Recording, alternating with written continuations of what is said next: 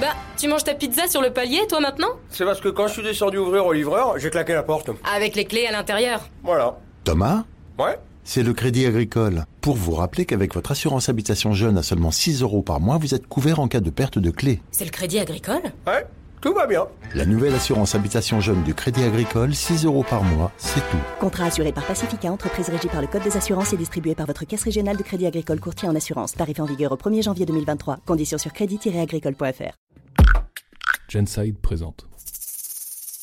Tout comme les hommes, les femmes se masturbent. Bon, ok, c'est pas l'info de l'année, on le savait déjà. Mais sont-elles aussi assidues que le sexe opposé?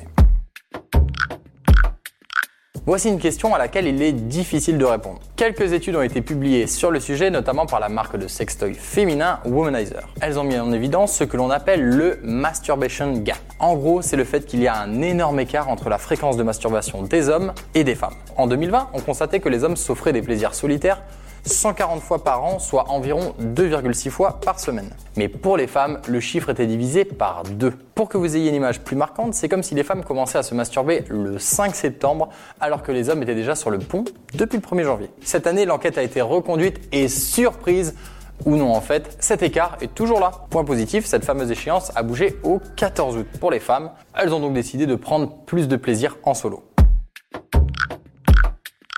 Notons qu'une étude IFOP du 17 septembre 2021 a confirmé cette tendance. 56% des Françaises interrogées affirment s'être masturbées dans les trois derniers mois, un bond de 15 points par rapport à 2017. Maintenant que l'on a quelques chiffres, la question qu'on se pose, c'est celle-ci. Pourquoi autant de différences? La raison principale, c'est parce que la masturbation est encore un sujet extrêmement tabou chez les femmes. S'il paraît tout à fait normal qu'un homme se donne du plaisir, c'est loin d'être évident pour le sexe opposé. Mais pourquoi? Parce que depuis des milliers d'années, la sexualité de la femme a été montrée comme quelque chose d'impur et de quasi inexistant. Le seul but étant la reproduction et non le plaisir. Par extension, la masturbation a été cataloguée comme sale et même honteuse. Heureusement, les choses changent.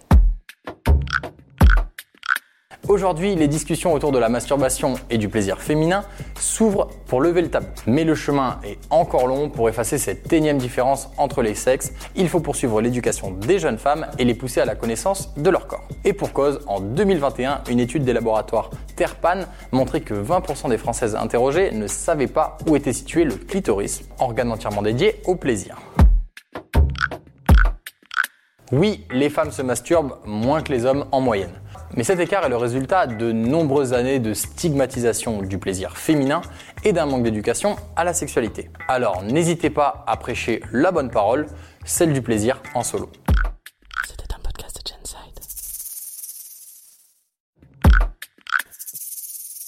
Avant de partir, attends, j'ai juste un truc à te dire. Viens découvrir notre autre podcast 5 fun facts sur Tout est incroyable mais vrai.